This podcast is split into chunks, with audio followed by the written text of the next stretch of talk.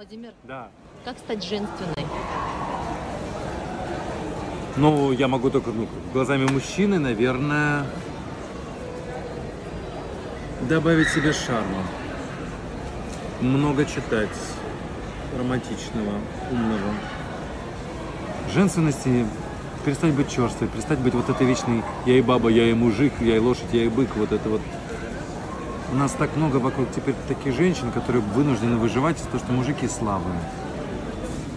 Позволить себе быть красивой, сходить в салон красоты, надеть красивое платье, мейкап. Не умеешь сама замейкапиться, сходи на курсы. Или просто в салон какой-нибудь, чтобы тебе просто сделали макияж, еще что-нибудь.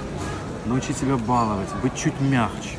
Не так напирать, не все время не отчитывать, не требовать, а получать. И чаще улыбаться.